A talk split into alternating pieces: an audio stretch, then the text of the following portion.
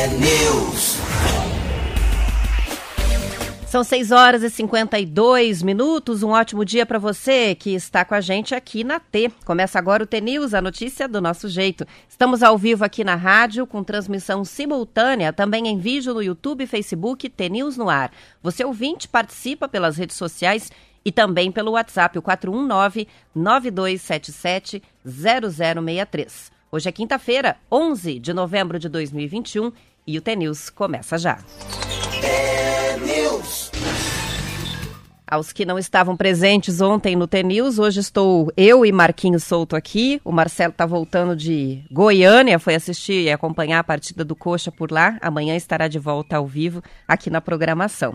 E antes de ir para a previsão do tempo, dois avisos importantes aí para os nossos ouvintes. Depois do quiz e do sorteio do Tour T-News, foi lançado ontem o novo desafio do Radinho. E os ouvintes já podem participar, o prazo até quinta-feira, dia 18 de novembro. Então, uma semana para concorrer ao kit com rádio retrô, com café especial e livro de presente do Marcelo Almeida. A brincadeira vai ser a seguinte: através de uma foto ou então de um videozinho curto, vocês mostram como se ligam no TNews todos os dias.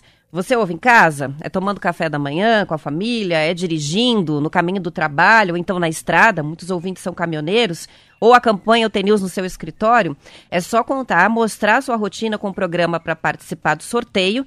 O número do WhatsApp é o mesmo para mandar o arquivo, nome completo e cidade. Então é o vídeo ou a foto, o seu nome e a cidade de onde você manda a mensagem.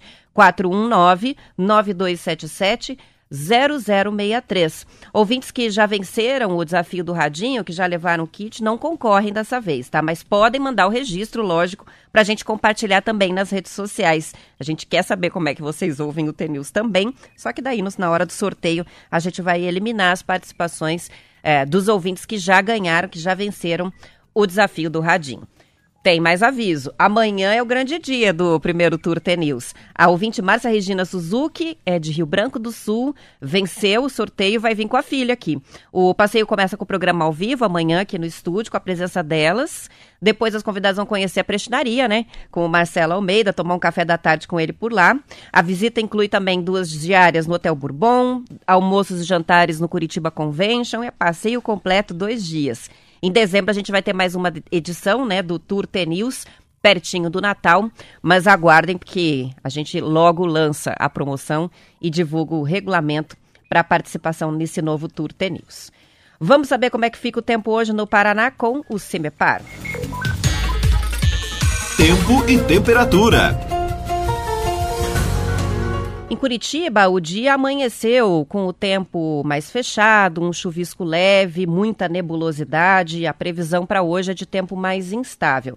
E olha só que, que, que, coisa, né? Eu fui colocar aqui o mapa do Cimepar e o mapa não abriu. Então eu estou enrolando um pouquinho porque eu vou abrir. Agora abriu. Vamos saber como é que fica a previsão de acordo com o Sistema de Tecnologia e Monitoramento Ambiental do Paraná. No interior do estado, a nebulosidade segue variando, possibilidade de chuvas isoladas, podendo ganhar força no período da tarde, tá? Entre oeste e sudoeste do estado. No leste paranaense, capital, também no litoral. O cenário de concentração da nebulosidade e possibilidade de chuvas e chuviscos ocasionais se mantém. As temperaturas também não devem mudar muito, não devem ter uma variação significativa em relação a ontem. Começando por Curitiba, hoje fica assim, céu com bastante nuvens, os chuviscos ao longo do dia, mínima de 14 e máxima de 18 graus, não esquenta muito. No litoral do Paraná, previsão de algumas pancadas de chuva. Paranaguá tem sol entre nuvens, também com períodos de instabilidade, mínima 18 e máxima 21 graus. Indo para os Campos Gerais, a previsão é de tempo instável, porém o sol aparece entre nuvens e também há possibilidade de pancadas de chuva. Temperaturas entre 15 e 19 graus, tempo parecido em Telemaco Borba, só que com a máxima de 25 graus. No norte do Paraná, Londrina e Apucarana tem tempo parecido hoje, sol entre nuvens, pancadas de chuva no decorrer do dia, alguns chuviscos leves também, estabilidade, né? Temperaturas entre 17 e 27 graus. Em Maringá sobe um pouquinho mais, vai a 28 e Paranavaí 29 graus. Em Campo Mourão, as temperaturas ficam entre 17 e 26 graus, também uma previsão de tempo parecida. Oeste do estado, Cascavel, tem sol entre nuvens, ah, com a possibilidade de chuvas ocasionais, mínima 17, máxima 24 graus. Em Foz do Iguaçu, a máxima chega a 27, de acordo com o CIMEPAR. Região de Francisco Beltrão não tem previsão de chuva hoje, assim como Pato Branco, mas bastante nebulosidade. O tempo fica um pouquinho mais fechado. As temperaturas nas duas cidades vão de 16 a 27 graus nesta quinta-feira. E para fechar, em Guarapuava, Possibilidade de chuva ao longo do dia, mas com o sol aparecendo entre nuvens em alguns momentos, mínima de 13 e máxima de 21 graus, de acordo com o CIMEPAR.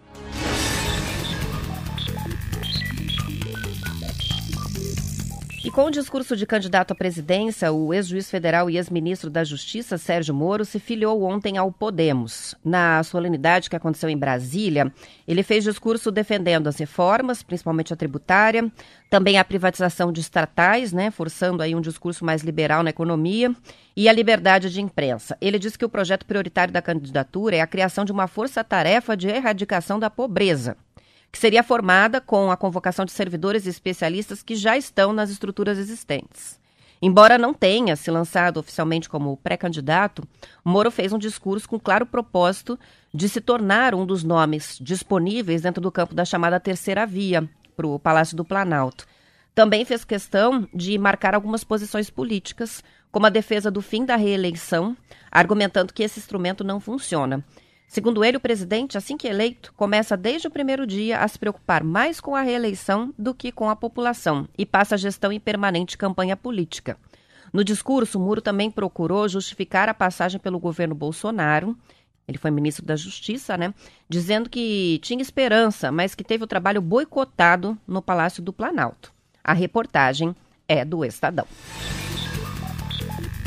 E ontem mesmo, o ministro Bruno Dantas, do Tribunal de Contas da União, determinou a devolução de valores gastos com diárias e passagens a procuradores da extinta Operação Lava Jato. Em despacho, o ministro afirmou que o modelo de funcionamento da Força Tarefa viabilizou o pagamento de diária de passa e passagens aéreas a alguns procuradores de forma incompatível com as regras que disciplinam o serviço público brasileiro. O ministro determinou que sejam calculados os prejuízos e ordenou a situação das pessoas responsáveis, mencionando diretamente Deltan Dallagnol, que é chefe da Força Tarefa, que deixou o Ministério Público Federal e que deve entrar para a política disputando uma vaga à Câmara dos Deputados em 2022. A, a notícia é que ele vai se filiar provavelmente ao Podemos também, igual o Sérgio Moro. Em caso de uma eventual condenação, aí o, de, o Deltan pode ser declarado inelegível depois do trânsito em julgado do processo. Dantas, lá do TCU, cita os casos dos procuradores Diogo Castor de Matos, que recebeu 387 mil reais em diárias para atuar na Lava Jato de 2014 a 2019 em Curitiba. Só que essas diárias seriam pagas se ele não morasse aqui, mas ele mora. E Orlando Martelo Júnior, oficialmente lotado em São Paulo, mas casado com uma procuradora que mora em Curitiba, teve um deslocamento calculado entre 2014 e 2021 aqui para para o Paraná é de 461 mil reais em diárias, além de 90 mil reais em passagens aéreas. Outros casos semelhantes também são citados e, no total, indicam despesas de mais de 2,5 milhões de reais. Em nota da assessoria de Deltan Dallagnol, que coordenava a Força Tarefa de Curitiba, os procuradores afirmam que as diárias e as passagens aéreas foram autorizadas e que nunca foi apontada qualquer ilegalidade, fosse pela auditoria interna ou pelas autoridades administrativas do Ministério Público Federal. Bom, a rigor, né? Se é residente em São Paulo e tem que vir até Curitiba por uh, estar envolvido com a operação, estavam né, envolvidos com a operação Lava Jato, há a prerrogativa de receber né, tanto as diárias quanto as passagens aéreas. E não há ilegalidade, como eles estão apontando, mas espera lá, se a pessoa não está vindo para Curitiba, é, mora aqui, não precisava de nem diárias e nem de passagens aéreas, no mínimo, falta ética em aceitar esse, esse pagamento extra, né? Não sei se os ouvintes vão concordar com isso. Mas não faz o menor sentido. É dinheiro público mal aplicado, porque eles realmente não precisavam das diárias e nem uh, da verba de deslocamento. Mas fica aí agora essa determinação com a possibilidade, inclusive, de um impacto é, na questão política do Deltan Dallagnol, se houver condenação. São 7 horas e 2 minutos. Vamos falar do futebol um pouquinho. O Atlético Paranaense venceu o Ceará por 2 a 1 ontem na Arena da Baixada pela 31ª rodada do Brasileirão. Renato Kaiser e Pedro Henrique, um em cada tempo, marcaram para o Atlético. Rick fez para o Ceará. Com resultado, o Atlético Paranaense passou o Ceará na tabela e assumiu a nona posição à frente também do Cuiabá. Essa é a segunda vitória seguida do time paranaense. O Atlético volta a campo agora diante do Inter no sábado, 7 horas da noite, no Beira-Rio. Com a vitória do Santos por 2 a 0 sobre o Bragantino, a Chapecoense é a primeira rebaixada para a Série B de 2022. Marquinhos vai chorar aqui na mesa, ele que torce para a Chape. É o segundo rebaixamento nacional da história do clube, o primeiro foi em 2019. Ontem o Atlético Mineiro fez 3 a 0 no Corinthians e o Palmeiras ganhando o Atlético Goianiense por 4 a 0. E olha que curioso. O piloto britânico da Fórmula 1, Lando Norris, da McLaren, estava lá na torcida com camisa do Palmeiras e tudo no Allianz Parque. Tá aqui porque vai ter, né, o Grande Prêmio de São Paulo. Na rodada, América Mineiro venceu o Sport 3 a 2. O Juventude ganhou do Inter 2 a 1. O São Paulo empatou com o Fortaleza 1 a 1. Agora lá na Série B, Curitiba perdeu para o Goiás 2 a 1.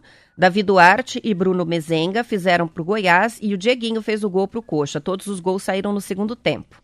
Com 61 pontos, o Curitiba desperdiçou mais uma chance, chegar ao número mágico de 64 pontos e garantir a ascensão para a Série A. Essa é a segunda derrota seguida do Curitiba a três jogos do término da competição. Vice-líder com 61 pontos, o Coxa volta a campo contra o Brasil de Pelotas no domingo, às 6h15 da tarde, no Couto Pereira, pela 36ª rodada. O Londrina também perdeu ontem 1 a 0 para o CRB. O time paranaense continua na zona de rebaixamento. E ontem o Guarani fez 1 a 0 no Brasil de Pelotas e o Vasco perdeu para o Vitória por 3 a 0. Mais uma goleada aí contra o Vasco. Tá difícil a situação. 7 horas e 4 minutos. A realização do Grande Prêmio da Fórmula 1 no Autódromo de Interlagos, em São Paulo, deve gerar um impacto financeiro de 810 milhões de reais e 8.500 empregos temporários. Com autorização para receber 100% da capacidade de público, o autódromo deve ter 150 mil espectadores para a corrida de domingo. Todos os ingressos foram vendidos antecipadamente principalmente para pessoas não residentes na cidade, que correspondem a 77% do público do GP. Ah, durante o anúncio feito ontem, o governador João Dória destacou o papel estratégico do Grande Prêmio, que marca o retorno dos grandes eventos internacionais na cidade, com a programação começando amanhã, sexta-feira, e o feriado que a gente tem na segunda, dia 15, é esperada a permanência dos turistas na cidade por pelo menos quatro dias. Segundo Dória, o evento vai exigir todos os protocolos contra a Covid-19, além do uso obrigatório de máscara. O público vai precisar apresentar comprovante de vacina para acessar o autódromo. E se o esquema vacinal não estiver completo, obrigatoriamente vai ser necessário apresentar o teste recente contra o coronavírus, o RT-PCR realizado até 48 horas, ou o antígeno, que é o teste rápido, feito até 24 horas antes do evento. Para garantir a segurança, vai haver uma operação especial de patrulhamento com cerca de 5 mil policiais de diferentes unidades, tanto no autódromo quanto no entorno. O policiamento em toda a capital paulista vai ser intensificado durante o evento com 1.900 viaturas, 250 cavalos, 50 cães, 40 drones e três helicópteros Águia do Comando de Aviação da instituição. As informações são da Agência Brasil.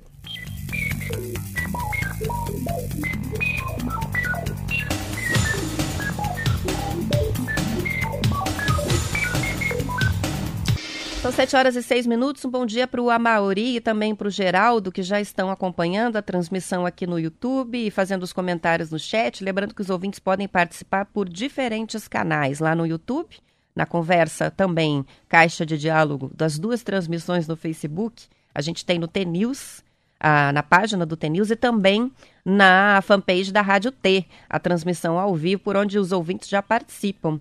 O Júlio César está aqui de Faxinal na escuta. Temos o Genival dando um bom dia agora. Cirley também está com a gente, ela que é de Pitanga, no Paraná.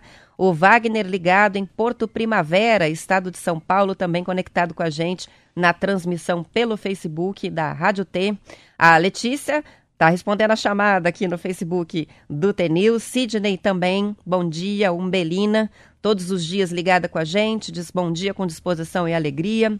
O, Ad, o Adilson tam, tam, também está participando, diz que hoje vai conseguir ver o programa porque está em casa, mas daqui a pouco já sai para viajar com chuva. Ele é caminhoneiro e acompanha geralmente a transmissão pela, pelo rádio do, do caminhão, né? A Dilson vai ter tempo até quinta-feira, assim como todos os outros ouvintes, para participar do próximo desafio. Muitas vezes os motoristas reclamam que a gente lança o desafio é, e as participações têm que ser imediatas aqui pelo WhatsApp. Não dá tempo para quem está dirigindo e a gente nem quer, né? Estimular alguém a ficar teclando o celular enquanto está dirigindo. Então, tá lá, uma semana para participar do desafio e concorrer ao radinho, ao café especial e também um livro, que é, são todos presentes do Marcelo Almeida.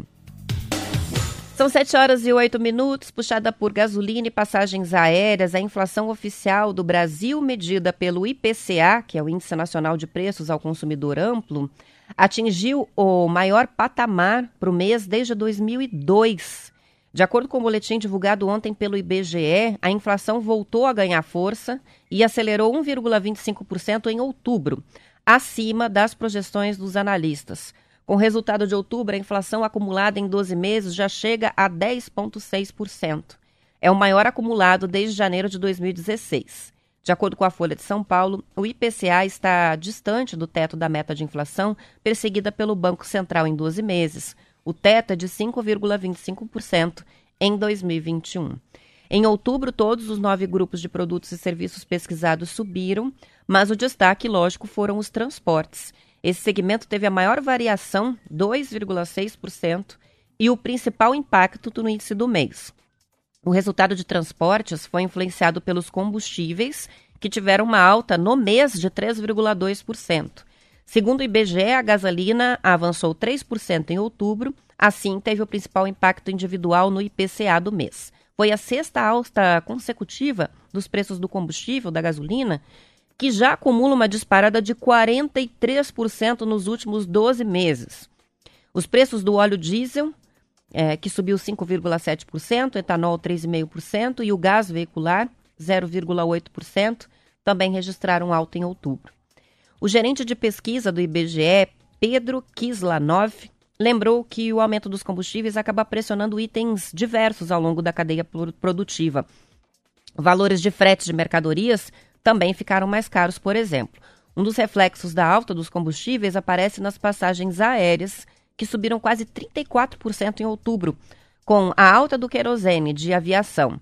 Aqui cabe uma observação só, porque o mês de outubro, tradicionalmente, é um mês em que se registra alta nas passagens aéreas, mas não tanto, né? Aumentou desse jeito por causa do combustível. Entre os grupos de produtos e serviços, a maior contribuição em outubro veio de alimentação e bebidas, o segmento teve um re, uma alta de 1,5%, 1,2%, na verdade. A pesquisa do IBGE contempla 16 capitais e regiões metropolitanas do país. No acumulado de 12 meses, 12 metrópoles têm o IPCA acima de 10%. E Curitiba tem a maior inflação do país, 13,5%. Belém tem o menor índice, 9,3%. A escalada inflacionária ganhou corpo ao longo da pandemia, a gente está sentindo né, no bolso em várias áreas. Em um primeiro momento, houve disparada de preços dos alimentos e, em seguida, dos combustíveis. Alta do dólar, estoques menores, o avanço das commodities, tudo isso ajudou a explicar o comportamento dos preços. Ao longo do ano, a crise hídrica também passou a ameaçar o controle da inflação. A escassez de chuva forçou o acionamento das usinas térmicas, elevando os custos da geração da energia elétrica em todo o país. O reflexo é a conta mais cara de luz. Há ainda o efeito da crise política do governo Bolsonaro, lógico, tensão do mercado financeiro, que teve um novo capítulo no fim de outubro, quando o governo resolveu driblar o teto de gastos para poder pagar o Auxílio Brasil, que é o novo programa que substitui o Bolsa Família. São 7 horas e 12 minutos, vamos para o intervalo, já volto. É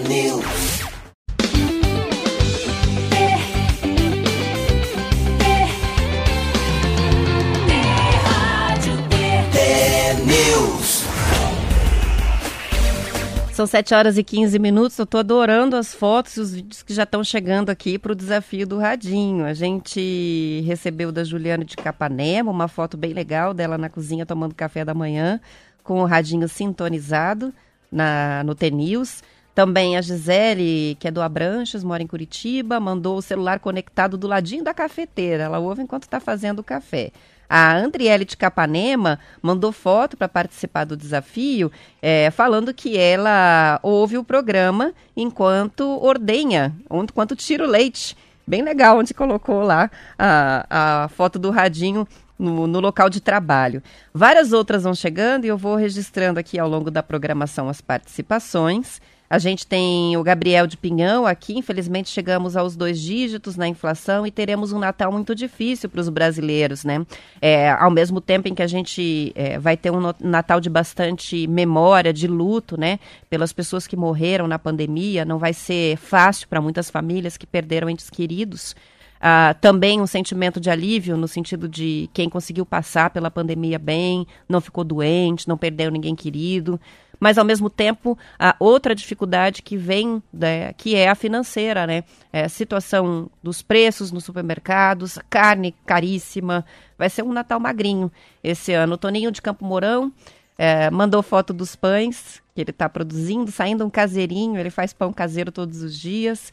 Tem também a Silvana e o Orlando de Piabiru participando pelo WhatsApp, entre outros ouvintes. E a gente tem um pedido aqui do Pedro de Abatiá, no Paraná, que escreveu sobre a suspensão do pagamento das bolsas para os alunos do programa Residência Pedagógica BIBIT das universidades públicas. Ele diz o CAP suspendeu o pagamento das bolsas desde o último mês, um drama que está sendo vivido ali, e a gente traz com mais detalhes, Pedro, depois, é, para explicar também para os ouvintes o que está acontecendo com relação à notícia que você está sugerindo abordar aqui no TNews e que, lógico, tem bastante relevância. Voltamos ao assunto na sequência.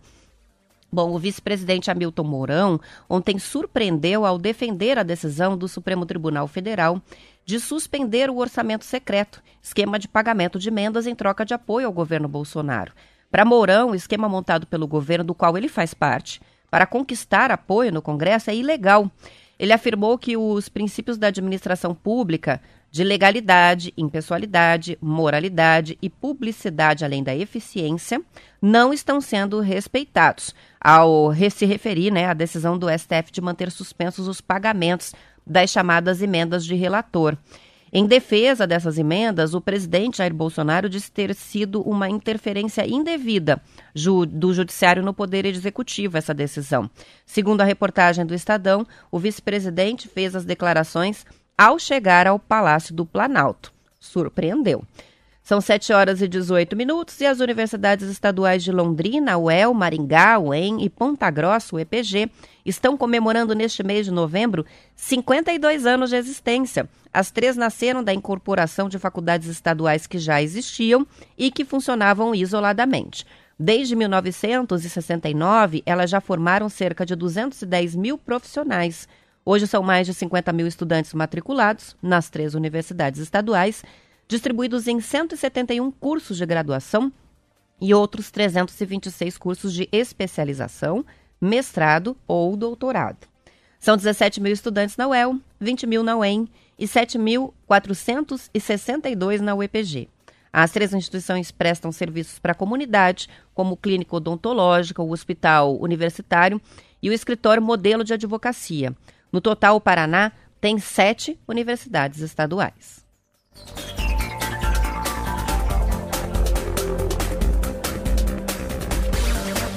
A startup Cargo X, especializada em conectar caminhoneiros com transportadoras, recebeu um aporte de 200 milhões de dólares, elevou o status para unicórnio brasileiro e mudou de nome. Agora é frete.com. A marca é vista como um Uber dos fretes e passa a ter também uma fintech focada em empréstimos para caminhoneiros, chamada de Frete Pago. A marca Cargo X, por sua vez, continua dando nome ao aplicativo de intermediação de fretes. Segundo o Estadão, o aporte foi liderado pela empresa chinesa, chinesa Tencent e pelo fundo japonês SoftBank. Além deles, agora a Frete.com também atraiu uma série de investidores relevantes que apostam na empresa. Um deles é o ex-governador da Flórida, Jeb Bush, que é filho do George Bush, ex-presidente dos Estados Unidos.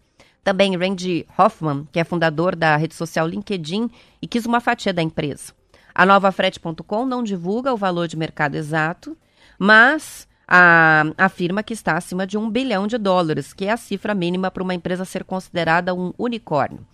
Atualmente, a empresa tem base com 615 mil caminhoneiros, cerca de 40% de toda a frota do Brasil, e já intermediou 100 bilhões em pagamentos é, entre transportadoras e motoristas. Mesmo assim, a, a empresa enxerga um espaço para o crescimento, considerando que os caminhoneiros rodam vazios de 40% até 60% dos trajetos. Sem grandes competidores na área de intermediação de fretes, a empresa se prepara para escalar outros segmentos da empresa. O principal é o frete pago, que vai financiar tanto transportadoras que demoram para receber dos clientes, quanto garantir o pagamento dos motoristas, caso as transportadoras atrasem os pagamentos. Além disso, a nova fintech vai conceder empréstimos tanto para motoristas quanto para empresas e as condições de juros e pagamentos vão ser melhores para aqueles usuários, tanto pessoas físicas quanto jurídicas, melhores avaliados na plataforma. Interessante isso, né? O critério para estabelecer os juros é, e o pagamento, as condições de pagamento, é a avaliação que é feita pela plataforma, pelo aplicativo, por outros usuários. É, como a gente tem na né, situação do Uber, que você dá a nota, nesse aplicativo também os usuários dão a nota para os transportadores, para os motoristas e os bem classificados vão ter melhores condições ali de negociação no caso da necessidade de pedir um empréstimo. São 7 horas e 22 minutos. O governador Ratinho Júnior encaminhou à Assembleia Legislativa uma proposta de emenda ao projeto que cria a gratificação especial pelo serviço do inativo dos integrantes do Colégio Cívico Militar, prevendo a atuação dos militares da reserva na segurança dos trechos das estradas do Anel de Integração, cujos contratos terminam no próximo dia 27 de novembro. A emenda amplia o número de militares da reserva aptos a trabalhar sob regime de gratificação especial. E a previsão é de que os novos contratos de pedágio só sejam assinados dentro de um ano, então há um período aí é, em que esses militares da reserva podem atuar na segurança das estradas. A licitação dos pedágios está em andamento Nessa semana, na última segunda-feira, o DR, o Departamento de Estradas de Rodagem, abriu os envelopes com documentos de habilitação dos lotes 2 e 3 da licitação do Anel de Integração, depois do término dos pedágios. O lote 2 contempla a região dos Campos Gerais e conta com propostas que vão de 29 milhões até 33 milhões de reais para atender mais de 300 quilômetros. Já o lote 3 vai atender a região norte, 230 quilômetros de estradas e propostas próximas a 21 milhões de reais. Para amanhã, sexta-feira, está programada a abertura dos envelopes com os documentos das participantes classificadas nos lotes 1, 4 e 5. Na região norte do Paraná, além da conservação do pavimento, a atual concessionária responsável pelo pedágio vai manter o guincho mecânico e o atendimento de ambulância, mesmo depois do fim do contrato. O DR fez um acordo com a Econorte para que os serviços sejam atendidos por mais 365 dias. Com isso, a concessionária deixa de cobrar qualquer tarifa de pedágio no dia 28 de novembro, mas continua fazendo serviços de guincho mecânico, das ambulâncias para atendimento pré-hospitalar, vai manter o centro de controle de operações e o telefone para emergência, o 0800 da concessionária, além de fazer a guarda patrimonial dos bens móveis e imóveis que depois vão ser revestidos por Estado. Em troca, não vai ser executado um viaduto em Jacarezinho, no trevo entre a rodovia Transbrasiliana e a rua Fernando Botarelli. Segundo o governo do Paraná, é uma obra que não foi iniciada, é um projeto antigo que não contempla a futura duplicação da rodovia que já está prevista no novo programa de concessões. Mesmo que a obra tivesse sido iniciada, é, te, precisaria ser parcialmente demolida, está explicando o governo do estado, já nos primeiros anos da nova concessão, para dar espaço à duplicação da rodovia. Então, assim, é uma obra que estava prevista no contrato de concessão, seria realizada pela Econorte, mas que agora já não faz muito sentido por causa dos projetos de novas obras que vão ser feitas com a licitação que está em andamento. A futura concessão também prevê a execução do viaduto, o mesmo que seria feito pela Econorte, mas com um projeto mais moderno que atende às necessidades dos moradores e usuários. Então eles trocaram uma coisa pela outra. Não faz a obra, porque o projeto já ficou é, obsoleto, né? É, mas mantém o atendimento, desonerando o Estado, pelo menos nas rodovias administradas pela Econorte. Com relação ao restante das estradas, o governo também está tentando encontrar saídas, mas já admitiu que vai é, fazer a fiscalização por conta e, inclusive, está fazendo essa convocação aí através de proposta encaminhada à Assembleia para, de repente, colocar os militares da reserva para trabalharem é, durante esse período. Quando a gente fala um ano, aí a previsão de um ano, nem é certeza que um ano vai estar tá pronto, mas a previsão é de que final do ano que vem a gente já tem aí as concessionárias vencedoras é, com contratos assinados para reestabelecer o pedágio com valores, de acordo com o governo do estado, bem menores do que a gente tem hoje nas rodovias administradas por essas concessionárias que venceram a situação lá atrás no governo Lerner da, do anel de integração. São 7 horas e 26 minutos. Olha essa história. A Folha de Londrina contou uma história curiosa que aconteceu nessa semana durante um velório. Amigos e familiares do médico Mansur Miguel Mitchell cumpriram o desejo dele e promoveram uma celebração com chopp e música ao vivo durante o velório. Mitchell vivia em Baiti, mas foi velado e sepultado em Londrina. Vídeos em que as pessoas enchem os copos de chopp ao som de uma música alegre viralizaram nas redes sociais porque é inusitado, né? Valdecir Rospirski, genro de Mitchell, contou à reportagem que o sogro era divertido, uma pessoa muito alegre, que levantava e ia dormir feliz. E a música alegre tocada no velório, embora tenha sido um desejo dele, incomodou outra capela. Houve inclusive reclamação seguida de um pedido de que o volume do som fosse reduzido. Quanto ao chopp que foi servido, a reportagem da Folha de Londrina lembrou que antigamente era bem comum em algumas regiões do Brasil servir cachaça nos velórios, um hábito que vem sendo abandonado. Mitchell morreu aos 73 anos em Londrina na noite de segunda-feira. Ele se formou em 1975 pela Universidade de Mogi das Cruzes, no estado de São Paulo, morava em Baiti, era viúvo e deixou dois filhos.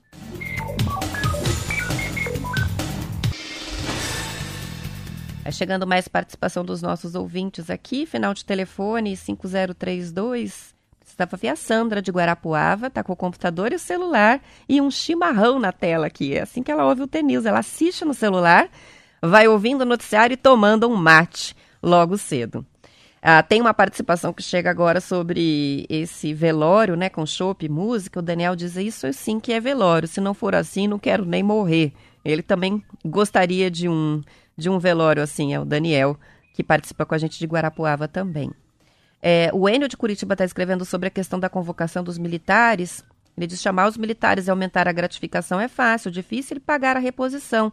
Aí que está mais de seis anos que o pessoal não ganha, está com salário defasado, fazendo uma crítica, o Enio, ao governo do estado, é, usando aí a questão da, da convocação dos militares para atuar nas estradas. A gente tem o Yuri, ele é de Curitiba, mandando foto, que ó, toma café acompanhando o TNews antes de começar o trabalho em home office. Ele também acompanha a transmissão no YouTube pelo celular. Participação que chega agora é o Gabriel. O vice-presidente Mourão está representando o sentimento de muitos eleitores do Bolsonaro que estão frustrados com a postura e a forma de administrar do presidente, diz ele. Na verdade, é decepcionante é, o descomprometimento com a gestão dos recursos públicos. É um ponto de vista aí, sim. O Mourão, de certa forma, representa pessoas que eram apoiadores do governo, do Bolsonaro, talvez eleitores dele, e que não estão gostando é, da maneira de gerir a questão dos recursos, né? Principalmente essa história do teto, para conseguir bancar o auxílio é, Brasil por um ano, né? Provisório com valor maior. O Jorge de Telemaco Boba tá com a mesa posta, café, pão, leite, tudo bonitinho lá, e o radinho bem velho. É, o Jorge tá merecendo ganhar um radinho, viu? Um radinho bem pequenininho e tá lá firme e forte ouvindo o T-News. A gente tem também outras participações chegando com fotos. Essa ouvinte tem o final de telefone 3519, rádio do carro sintonizado no TNews, ouvindo a caminho do trabalho todos os dias. E já mandou a foto para validar a participação para o sorteio.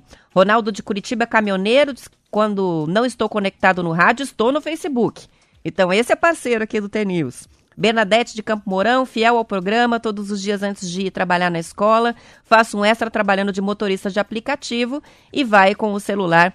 É, conectado ali no mapa e o radinho sintonizado na Rádio T desde cedo. São sete e meia, várias participações eu registro aí ainda depois do intervalo, mas lembrando que agora, depois do intervalo, a gente vai com as notícias regionais aqui na Rádio T, em cada cidade apresentação local. É, eu volto para Curitiba e região metropolitana, mas continua a transmissão ao vivo no YouTube até as 8h10. Aos que ficam, uma ótima quinta-feira, amanhã sexta-feira, dia de conto com o Marcelo aqui no estúdio. Participem e aguardamos vocês às 10 para as 7 da manhã. Até lá!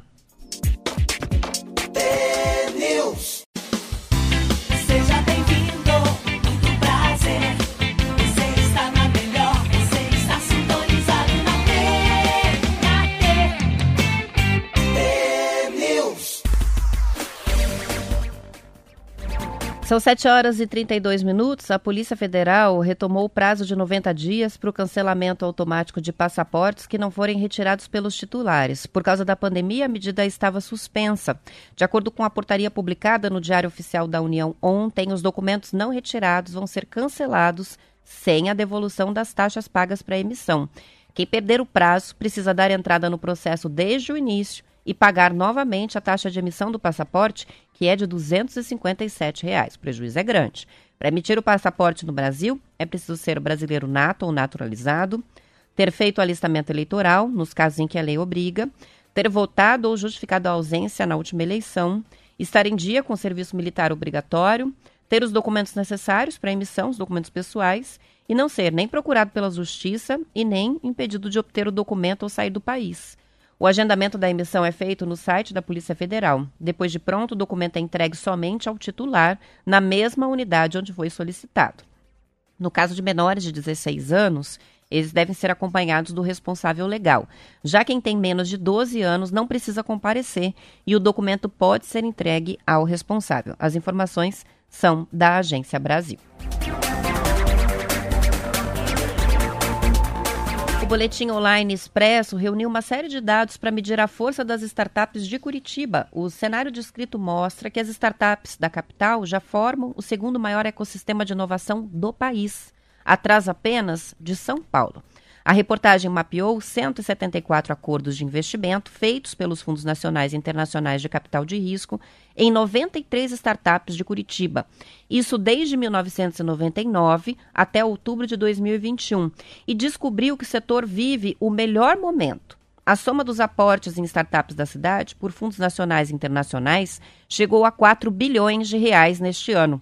Instituições e conglomerados financeiros, como o japonês SoftBank, o americano Goldman Sachs, o Banco Mundial, o Google, BNDES, BRDE e até um fundo liderado por ex-alunos brasileiros de Harvard, injetaram muito dinheiro em empresas fundadas em Curitiba.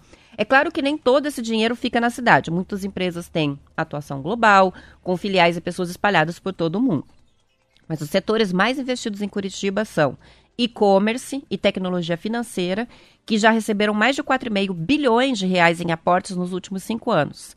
Também há uma concentração de startups nos setores de softwares de serviços, educação, marketing, logística e saúde, o que tem a ver com a vocação da cidade. Porém, o funil é estreito.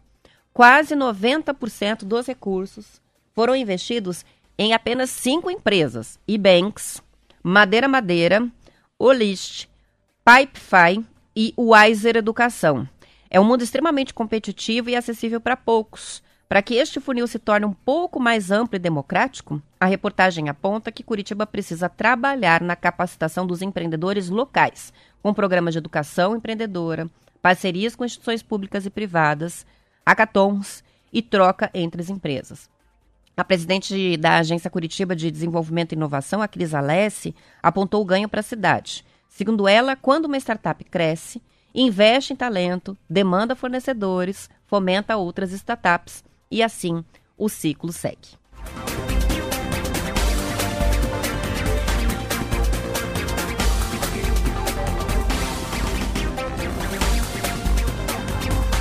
Celso de Quatro Barras mandou pra gente foto, café, escutando no radinho T-News. Daqui a pouco entro no carro e mando outra, porque ele assiste um pedacinho em casa e daí vai levar a esposa e a filha no trabalho e vai ouvindo o restante do T-News no trajeto.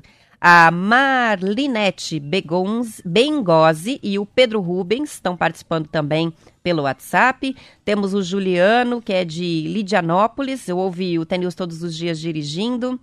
E o John está comentando a questão dos militares da reserva que podem ajudar aí, auxiliar o governo do estado na segurança das rodovias com o fim dos contratos de pedágio e esse intervalo de um ano, né, sem a administração das concessionárias de rodovias do anel de integração. Eles, por que, que não aproveitam as pessoas que estão perdendo os empregos, as pessoas que estão sem emprego? Os militares já têm um ganho que é a aposentadoria. Bem colocado. A Marielle está organizando um café, ligada no Tenils. Ontem à noite ela mandou até foto do jogo do Coxa e escreveu para mim aqui: cadê o Marcelo? Eu não vi o jogo. Confesso que acabei dormindo muito, muito tarde para quem acorda nesse horário, né? Eu preciso dormir bastante, senão não fico bem. São 7 horas e 37 minutos. Problema crônico há anos, a emissão do registro geral, a carteira de identidade, ganhou um reforço em Curitiba. De acordo com a Gazeta do Povo, a Polícia Civil aumentou de 4.400 para 9.200 o número de atendimentos presenciais por mês no posto central do Instituto de Identificação do Paraná, que fica no centro da capital. Somados ao trabalho nos postos das ruas de, da cidadania, vão ser 10.800 atendimentos mensais.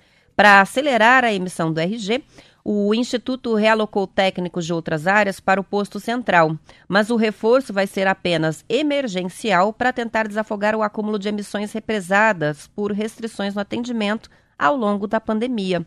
Serão atendidos presencialmente, das 8 horas da manhã até as 6 da tarde, por ordem de chegada, lá no Instituto de Identificação no centro da capital, só os casos urgentes, que são, por exemplo, de pessoas que precisam do RG para conseguir um emprego resolver questões médicas ou relativas a negócios e viagens. Nesses casos, o solicitante precisa apresentar um comprovante que demonstre a urgência da emissão, além de documentos obrigatórios, como a certidão de nascimento, RG original no caso de segunda via, ou a certidão de casamento. O diretor do Instituto de Identificação do Paraná, o delegado Marcos Michelotto, informou que o reforço no atendimento não tem prazo para terminar. A ideia é zerar essa fila, né?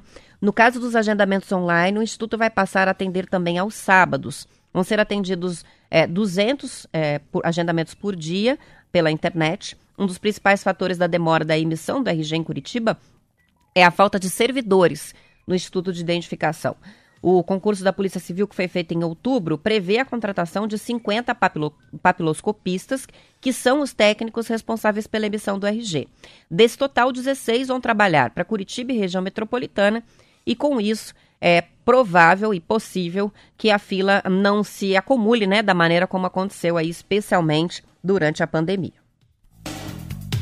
Não é fácil, porque você entra no site para fazer o agendamento da RG, quando você clica lá, começa, vamos dizer, às 8 da manhã o agendamento, você clica lá 8 e 5, já não tem mais horário. Então tem muita reclamação, muitas pessoas com dificuldade para conseguir fazer um documento essencial, né? E tá aí a explicação, né? Falta equipe, e com esse mutirão que eles vão fazer, a ideia é diminuir essa espera.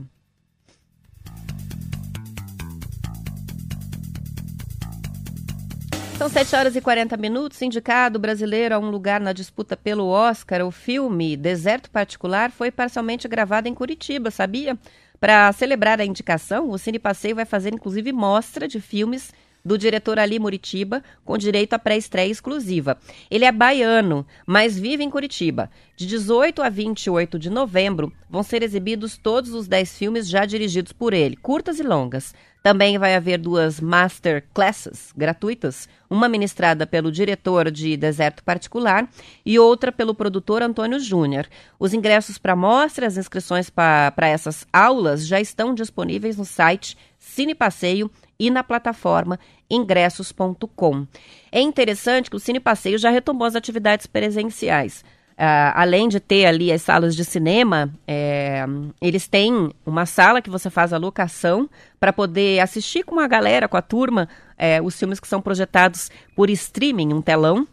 Então vai lá, conecta o Netflix e assiste o filme naquela sala, vira uma sala de cinema é, privê, vamos dizer assim, né? E o Cine Passeio tem muitos cursos é, palestras, essas masterclasses, para quem é mais interessado aí pela área de cinema. Então, é, quem não conhece, dá uma conferida lá, se tiver interesse, no Cine Passeio no site, para ver que tem uma programação gratuita muito legal, que estava prejudicada, lógico, por causa da pandemia, embora o Cine Passeio tenha passado a pandemia inteira fazendo exibições online de filmes. É, sessões virtuais que ainda permanecem, embora as presenciais estejam de volta e também alguns eventos e cursos que podem ser é, feitos online. Agora, com a retomada da programação, lógico que fica muito mais rico, né? Esse calendário do Cine Passeio que vale a pena conferir, principalmente para quem adora cinema e quer se aprofundar um pouquinho mais sobre o cinema. Vem aí Natal também, programação de Natal. Em Curitiba, a árvore de Natal da Rua 15 recebeu ontem os 5 mil vasinhos de sálvias vermelhas que cobrem a estrutura de metal e dão um colorido especial ao calçadão do centro. É uma árvore feita com plantas naturais, uma árvore de Natal feita com plantas naturais, que são as sálvias, bem interessante. Localizada na quadra entre a Avenida Marechal Floriano Peixoto e a Doutor Murici, a estrutura de 11 metros foi patrocinada pelo Boticário. As plantas foram cultivadas no Horto Municipal da Prefeitura, lá no Guabirotuba. Uma equipe da Secretaria Municipal do Meio Ambiente, formada por 20 servidores, trabalhou na colocação dos vasinhos de sálvia.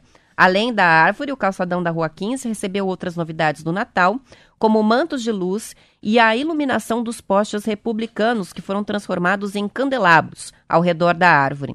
Até a semana que vem, também serão instaladas atrações interativas, como as mensagens de luz para a população fazer selfies e caixas de presentes gigantes e perfumadas, que vão estrear no dia 22 de novembro. Além da 15, o Jardim Botânico e o Largo da Ordem estão recebendo também árvores de Natal feitas com flores. É por toda a cidade é possível ver tanto da prefeitura quanto da iniciativa privada, a montagem, né, da decoração de Natal para esse ano. Ali próximo do Barigui também, eles estão erguendo uma estrutura metálica para formação de uma árvore de Natal que vai ficar no trevo. Já estão começando a colocar iluminação no trajeto que vai haver o passeio com drive-thru para quem ainda prefere, né, ir de carro é, e evitar as aglomerações. Enfim, uma programação bem extensa. Eu até cheguei a falar aqui sobre a programação de Natal, né, para esse ano, mas que agora começa a ganhar corpo. Então, andando pela cidade, já é possível ver é, o pessoal mais animado, começando a colocar luzinhas e a própria prefeitura montando as estruturas aí para as atrações de Natal é, para esse ano, que vai ser um Natal bem rico aqui na cidade.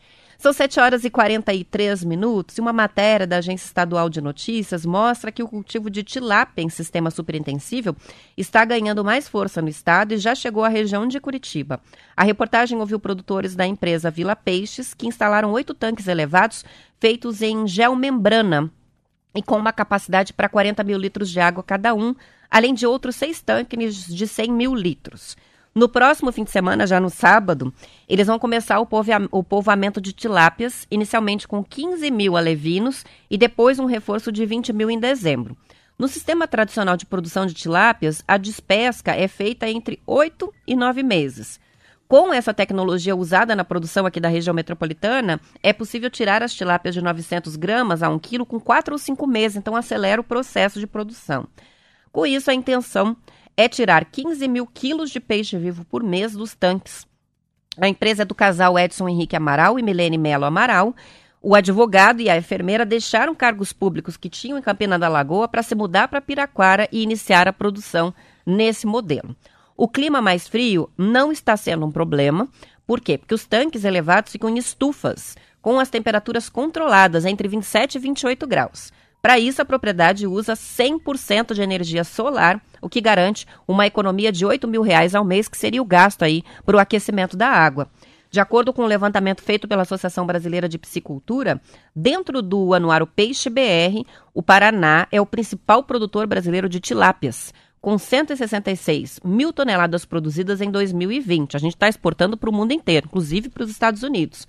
O resultado é 135% superior à produção de São Paulo, que é o segundo colocado. A estimativa do secretário Norberto Ortigara é que a produção cresça de 10 a 15% ao ano, ou seja, o Paraná está é, tá investindo aí ainda mais na produção de tilápias, que chegam agora, essa produção chega agora a Piraquara, região metropolitana de Curitiba. São 7 horas e 46 minutos. Vamos fazer um intervalo, Marquinho. Nós já voltamos com mais notícias.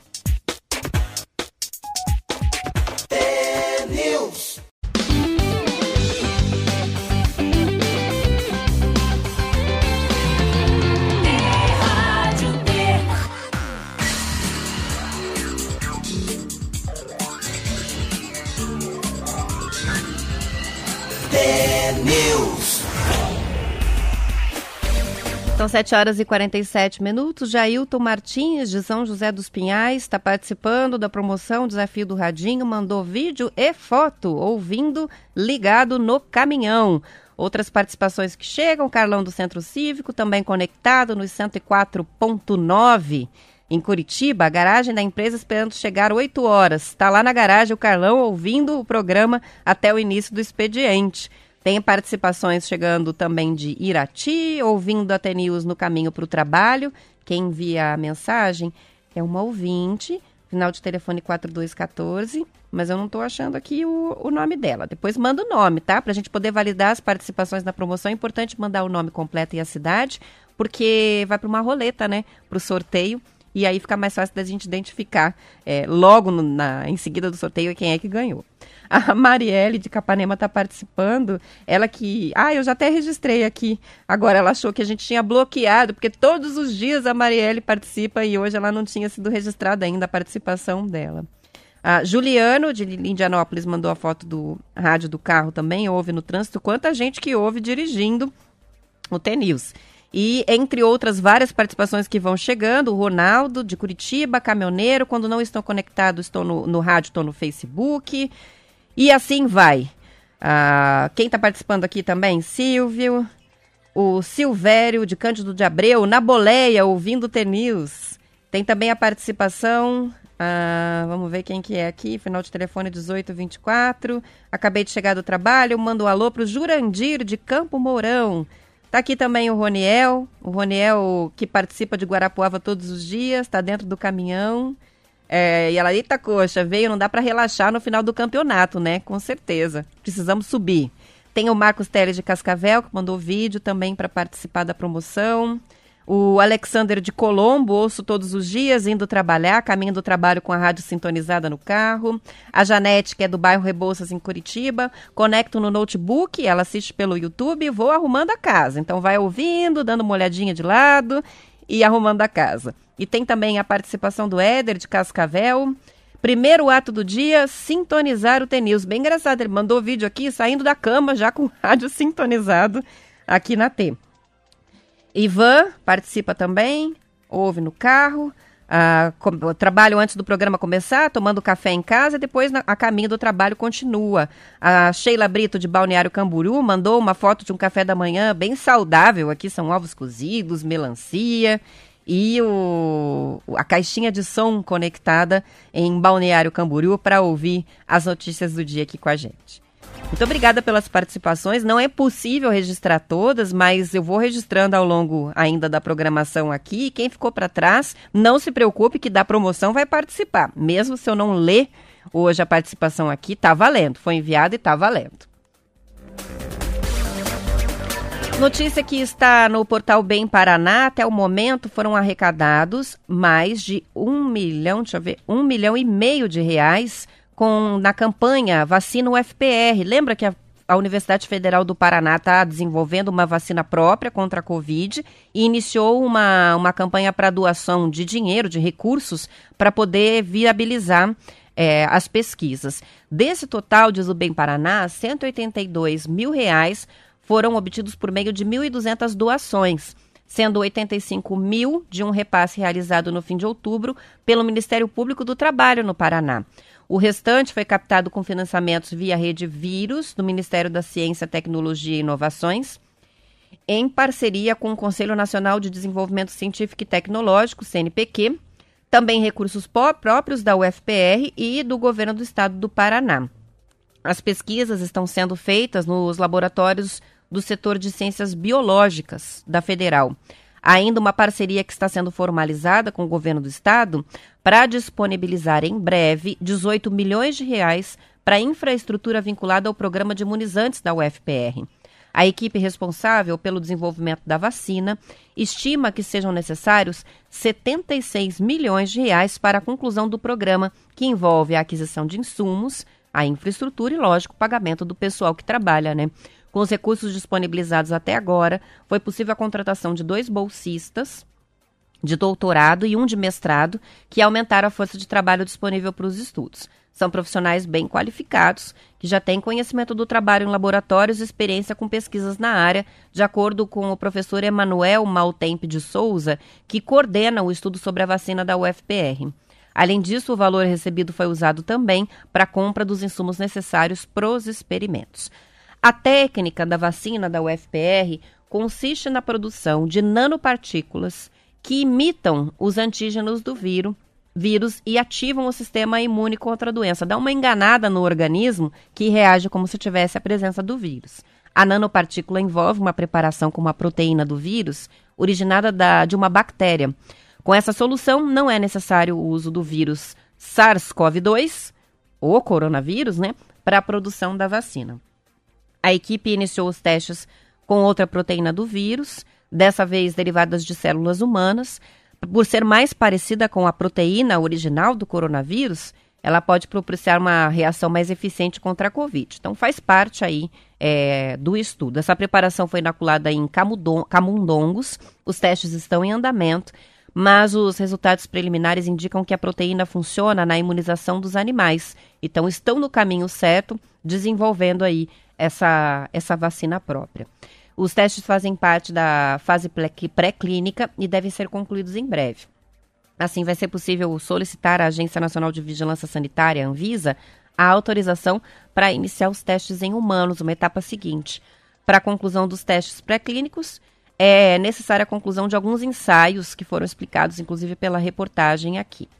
Quer contribuir? Para contribuir com a vacina UFPR, basta doar qualquer valor por depósito, transferência bancária para uma conta da campanha usando chave é, PIX. Os valores são administrados pela Fundação da Universidade Federal do Paraná, pela FUNPAR.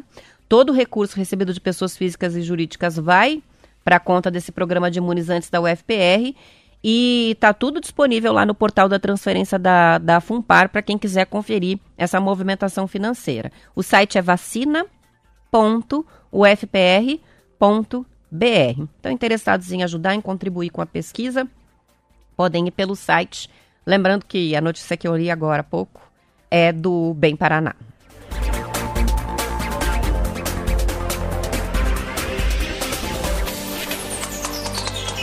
Dar uma olhada nos números né, da Covid no estado. Curitiba ontem registrou 78 casos, três mortes, duas ocorreram nas últimas 48 horas. Um acumulado de 297.400 casos de Covid na cidade, 7.766 mortes. Neste momento, Curitiba está com 1.523 casos ativos na cidade. Como é que está a vacinação aqui? 79,7% da população em geral já vacinada com primeira dose e 68,4% da população em geral com a segunda dose ou então a vacina em dose única, ou seja, ciclo completo. No Paraná, 1.343 casos foram confirmados e 33 mortes nas últimas 24 horas. O estado tem 1.559.800 casos confirmados da doença até agora, 40.452 mortos. Temos 281 pacientes internados com diagnóstico confirmado da Covid. No estado, a vacinação está em 74,7% da população com primeira dose e 69% da população completamente imunizada contra o vírus com segunda dose ou dose única, dados da Secretaria de Estado da Saúde. Agora, indo para o Brasil. Ontem, 264 mortes, 15.298 casos, um acumulado de 21 milhões 911 mil casos da doença no país, 610 óbitos. A vacinação no Brasil está em 73% da população com primeira dose, 57% da população completamente imunizada. Nesse caso, eu estou lendo os dados do consórcio de veículos de imprensa.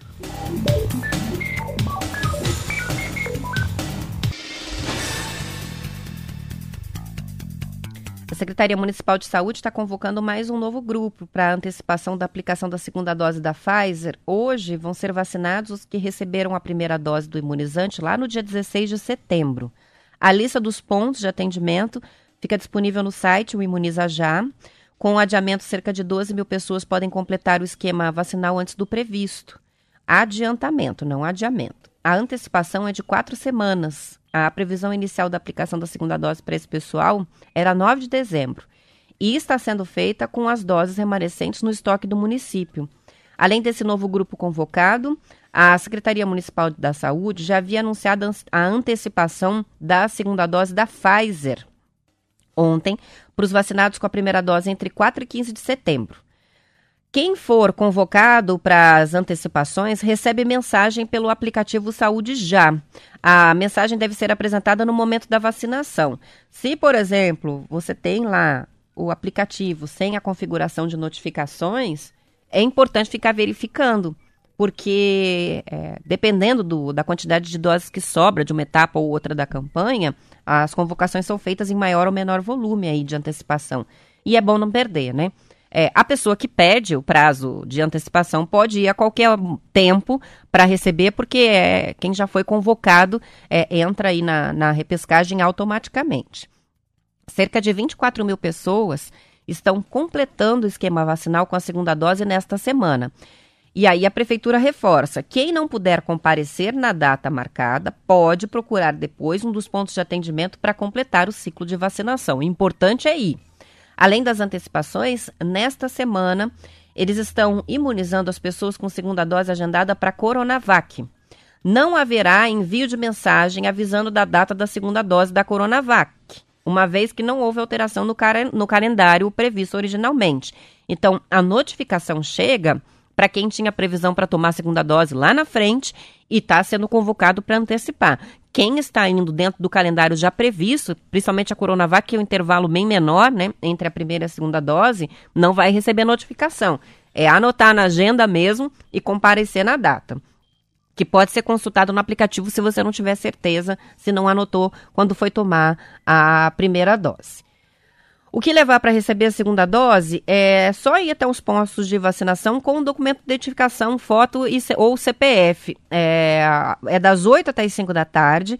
E na segunda dose não precisa levar o comprovante de residência como na primeira, porque já tem o cadastro feito no Saúde Já e já passou pelas unidades de saúde aí que estão fazendo a vacinação contra a Covid. Então é só o documento pessoal mesmo. Revisando o cronograma aí, Pfizer, vacinados com a primeira dose entre 4 de setembro e 15 de setembro, recebem a segunda dose nesta semana. Os que receberam a primeira dose em 16 de setembro foram convocados hoje. A data original da segunda dose seria dia 9 de dezembro. Também estão convocados vacinados com primeira dose em 15 do 10, 16 do 10 ou 18 do 10 com a Coronavac para receber o reforço é, seguindo o seguinte calendário, né? quem recebeu a primeira dose no dia 15 já pode vacinar, já foi convocado essa semana. Os que receberam no dia 16 também. E os que receberam no dia 18 vão receber a segunda dose amanhã, dia 12 de novembro. Se ficou com dúvida, acesse o aplicativo lá que fica registrada a dose que você deve comparecer para fazer é, o esquema, para completar né, o esquema de vacinação é, antes, antecipadamente.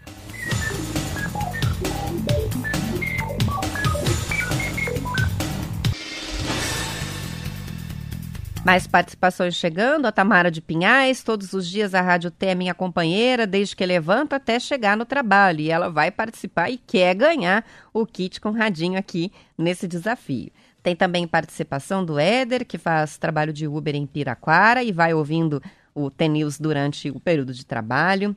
A Inês de Colombo ouça a rádio todos os dias no carro, dei uma paradinha no posto de combustível e daí já tirou a foto e mandou aqui para participar.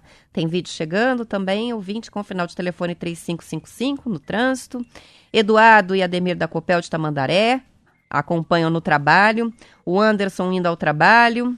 Outra participação que chega também com rádio de carro aqui, ouvinte com final de telefone 0710 vai uh, levar a filha, a esposa ao trabalho e ah, acho que esse aqui até já foi, ele mandou mais uma foto que para complementar a participação por aqui.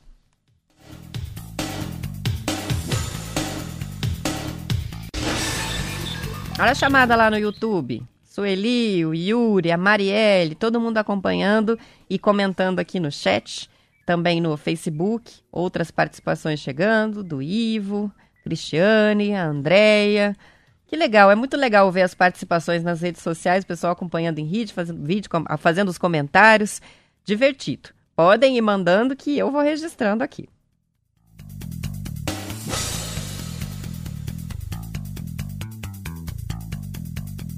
Falar do desempenho da indústria, a produção industrial do Paraná foi a terceira que mais cresceu no país em 2021, com avanço de 13% entre janeiro e setembro, na comparação com os primeiros nove meses do ano. A informação está na Agência Estadual de Notícias. Dos 15 locais analisados pelo IBGE, só 10 aumentaram a produção industrial no acumulado do ano, sendo que a indústria nacional avançou 7,5% no período. O Paraná ficou atrás apenas de Santa Catarina e de Minas Gerais. Já no acumulado de 12 meses, os dois estados do Sul foram destaques, com Santa Catarina na liderança, aumento de 16,4%. O comparativo mostra a força da retomada frente ao impacto dos meses mais problemáticos da pandemia no setor. Os dados foram divulgados nesta semana. Além disso, o Paraná foi um dos poucos estados com avanço na atividade industrial, especificamente em setembro de 2021, ante o mesmo período do ano passado. O crescimento da indústria paranaense no período foi de 0,9%, superado por Rio de Janeiro, que teve um crescimento de 5,3%, Minas Gerais, 5% e Santa Catarina, 1,5%. Apenas os quatro estados apresentaram resultado positivo no país durante esse período, sendo que nacionalmente houve um recuo na produção industrial de 3,9%. Então, é, são regiões que são a exceção. Ah, assim como a maioria das regiões pesquisadas pelo IBGE, também houve queda na produção paranaense entre agosto e setembro deste ano. A redução foi de 0,4%, o mesmo resultado da média nacional. Para os setores, o aumento da indústria do Paraná no acumulado do ano foi puxado pela fabricação de máquinas e equipamentos, que teve uma evolução de 73% nos primeiros nove meses, comparação com o mesmo período do ano passado. É seguida pela produção de veículos automotores, reboques e carrocerias, alta de 44%, e de produtos de madeira, com alta de 34%. Também avançaram a fabricação de produtos de metal, excesso, exceto máquinas e equipamentos, a produção de minerais não metálicos, máquinas, aparelhos e materiais elétricos, os móveis, 8,8%, bebidas, 7,7%, produtos de borracha de material não plástico, 6%, outros produtos químicos, 6%, e de coque, produtos derivados do petróleo e biocombustíveis, malta pequenininha, 0,6%. O que, que teve retrocesso?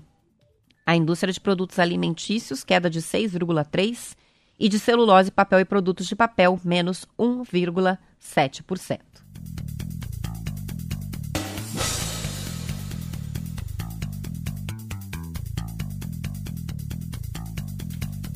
E o mercado de imóveis no litoral do Paraná ainda sente os efeitos da pandemia do coronavírus. A procura por locações aumentou nos últimos meses e a expectativa para o fim de ano é boa. Mas agora, sabe o que está acontecendo? Faltam imóveis. De acordo com reportagem do Bem Paraná, segundo os corretores que atuam na região do litoral, as vendas cresceram acima da média no ano passado, no pior período da pandemia, o que reduziu a oferta para os aluguéis. A avaliação é que muitas pessoas passaram a procurar o litoral para fugir da cidade do período em que as atividades estavam paradas, né? Muita gente em home office foi trabalhar na praia. Apesar da valorização dos imóveis no ano passado, muitos investidores se sentiram atraídos, pois ainda há uma boa margem para os preços subirem no próximo ano. Outro fator que influenciou na alta foi o baixo rendimento das aplicações financeiras, né, com as taxas de juros, o que levou muitos a apostar em casas e apartamentos na praia como uma forma de investimento. O mercado está aquecido, mas não existe mercadoria suficiente. Foi o que disse o corretor de imóveis Araí Pereira da Costa à reportagem. Ele que é proprietário da imobiliária Aba, em Caiobá.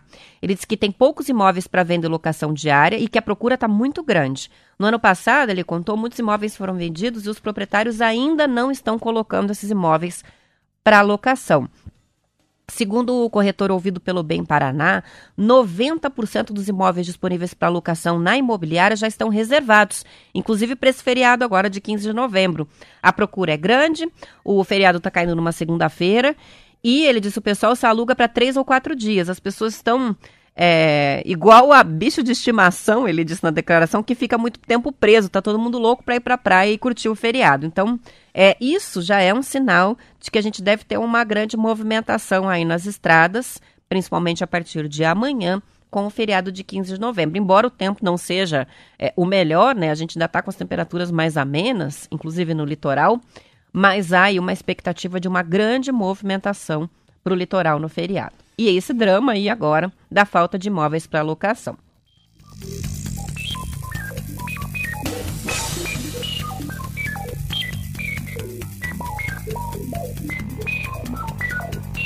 Prefeitura de Curitiba já está avisando, né, que centros municipais de educação infantil, também as escolas municipais, vão fechar na segunda-feira feriado e que retomam o atendimento normal na terça-feira. É, com relação ao funcionamento do mercado municipal, fica fechado só na segunda, que já é mesmo a tradição, né?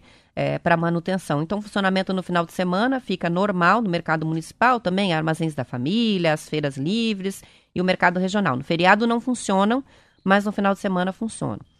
Os espaços culturais da Fundação Cultural de Curitiba vão abrir no final de semana e fecham na segunda também.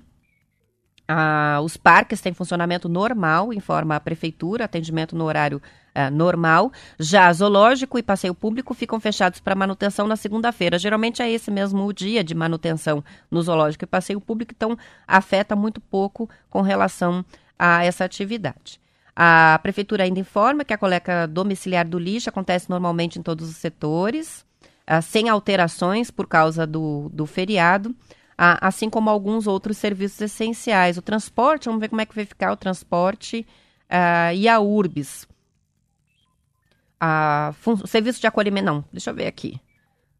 Poxa, não, tão, não colocaram a escala dos ônibus. Vou trazer amanhã, porque essa informação é importante. Como é que vai funcionar a, escola do, a escala do transporte coletivo na segunda-feira aqui em Curitiba? Geralmente é um dos destaques que são colocados no boletim da Prefeitura de, de feriado, mas dessa vez não veio ainda a informação. Amanhã, com certeza, a gente traz aqui.